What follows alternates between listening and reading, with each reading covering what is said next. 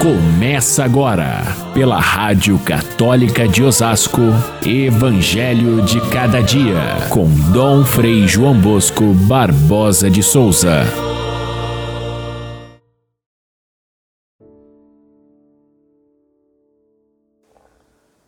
Um oficial romano aproximou-se de Jesus suplicando: Senhor, o meu empregado está de cama lá em casa sofrendo terrivelmente com uma paralisia.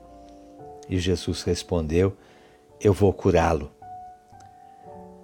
Jesus ficou admirado e disse aos que seguiam: Em verdade eu vos digo, nunca encontrei em Israel alguém que tivesse tanta fé. Caríssimos irmãos e irmãs ouvintes do nosso Evangelho de cada dia, Estamos em pleno tempo do advento, mas é ainda a primeira semana, estamos começando a semana, começando a caminhada e olhando já para o nascimento de Jesus que vem. E o que podemos fazer para preparar bem esse nascimento do Senhor? Devemos lembrar que esse advento de 2023 tem algumas características muito especiais.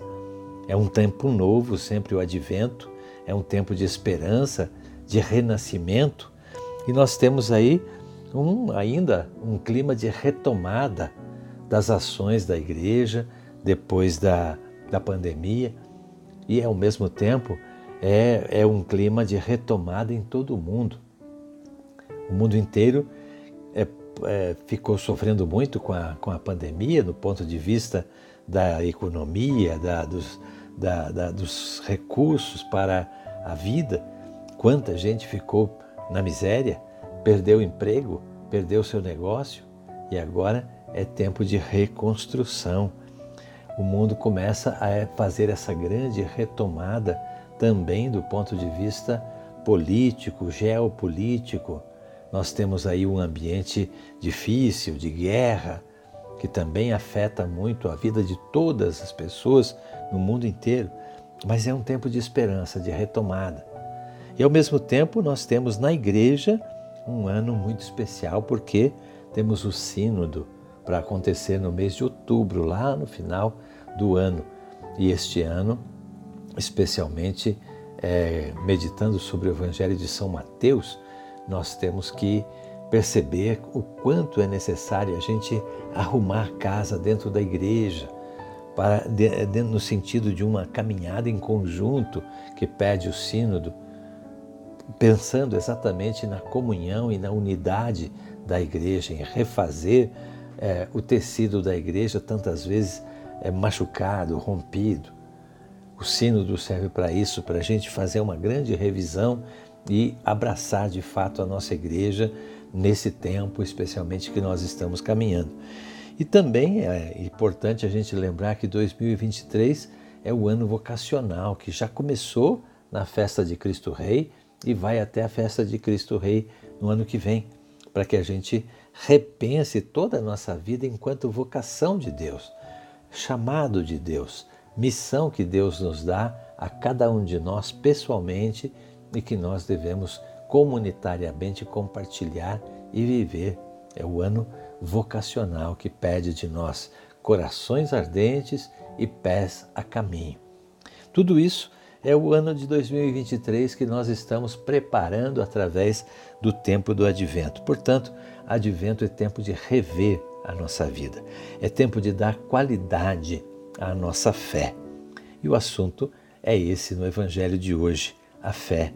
A fé não é algo que é estático, ela é dinâmica, ela cresce, ela se desenvolve, como também pode diminuir e sumir. A fé, ela tem mais qualidade ou menos qualidade dependendo do nosso investimento na fé. A fé sempre é um dom de Deus, sim, mas ela é um dom que é frágil se nós somos incapazes de conhecer o, a, a, o amor de Deus e a sua misericórdia. Quem desconhece os, os caminhos da fé não, não pode ter uma fé forte e robusta. Ao mesmo tempo, a, a fé, é, diante dos embates da vida, se ela desanima, se ela decresce, é sinal de que se trata de uma fé frágil. Ou então, muitas vezes é frágil uma fé que é mesquinha, que anda atrás de favores, de milagres, de, de compensações. Uma fé assim não resiste às intempéries da vida, enquanto que uma fé robusta é aquela que sabe em quem confia. Ela conhece e procura conhecer sempre mais os caminhos de Deus. É uma fé que Deus oferece sim às pessoas, mas é, é uma fé que é querida, que é abraçada com gosto pela, pela, por quem o recebe. Aí ela se torna robusta. Uma fé é um presente de Deus, sim, mas não dispensa a parte humana que é o esforço de construir a vida na fé. A gente olha para o centurião do Evangelho, esse homem que vem para Jesus pedir uma cura, pedir um, um, um milagre para o seu empregado que está enfermo, e Jesus elogia a fé desse centurião. Elogia e diz que é realmente uma fé robusta. Eu nunca vi uma fé assim, mesmo entre o povo de Israel. Ele é um estrangeiro, ele é um romano, não conhece muita coisa da nossa religião e, no entanto, mostra uma atitude de fé maior. O que, que tem essa fé do centurião que agrada a Jesus? Primeiro, por ser estrangeiro, ele sabia que não era merecedor. Portanto, se apresenta ao Senhor com humildade.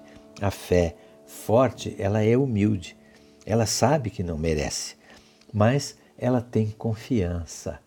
Ela tem consistência porque ela sabe em quem confia. Ele, o centurião, já tinha ouvido falar de Jesus. Ele confiou inteiramente. Mais uma, uma característica: o centurião não pede algo para si, nem para uma esposa, nem para um filho, mas sim para um empregado. Ele olha para o necessitado, ele tinha muitos empregados a seu serviço e aquele especialmente que estava doente era por ele que pedia tanto o centurião a Jesus. Quando Jesus eh, diz a ele que vai curar o seu empregado, ele se mostra totalmente é, indigno dessa graça e diz: Senhor, eu não sou digno que venhas até a minha casa. A gente sempre repete essa frase antes de receber a comunhão. Quem sabe a gente possa rever de novo quando a gente for receber a comunhão e dizer com toda a verdade do nosso coração: nós não somos dignos de tanta grandeza da misericórdia divina.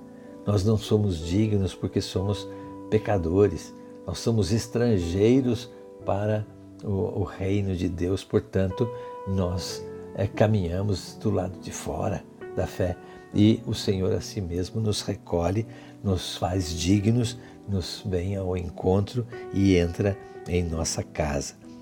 O, o centurião mostra ainda que ele, ele tem muitos empregados ao seu serviço, ele pode mandar e ele percebe que com Jesus todo o seu poder não tem sentido nenhum, porque Deus não olha, não faz acepção de pessoas, quem tem mais poder, quem tem menos. Pelo contrário, o fariseu é que fazia essa distinção e dizia: Eu sou importante, eu mereço eu mando e Deus me obedece. Não, com Jesus não, não acontece isso. E com o, o, centurião, exatamente isso que ele cita, o seu, os seus empregados para ir e vir, e a graça que é muito diferente da, da, dessa, dessa relação de poder, isso mostra para Jesus que se trata de um homem que conhece profundamente a natureza da ação de Deus que é gratuita. E por isso, então, Jesus o privilegia com essa, com essa cura. Assim deve ser a nossa oração, humilde, confiante e sempre buscando pedir a Deus em favor de outros, aqueles que realmente necessitam. Vamos viver esse, esse advento fazendo crescer em nós essa fé tão grande. Vamos ter em casa o presépio para podemos contemplar a humildade de Deus que vem do alto do céu, da Sua majestade, para ser um de nós, frágil como nós, para que possamos ver na sua fragilidade o seu poder, sem que isso anule a nossa necessidade de construir nós mesmos a nossa vida com fé. Vamos guardar a lição de hoje fiquem todos com Deus. Até amanhã, se Deus quiser.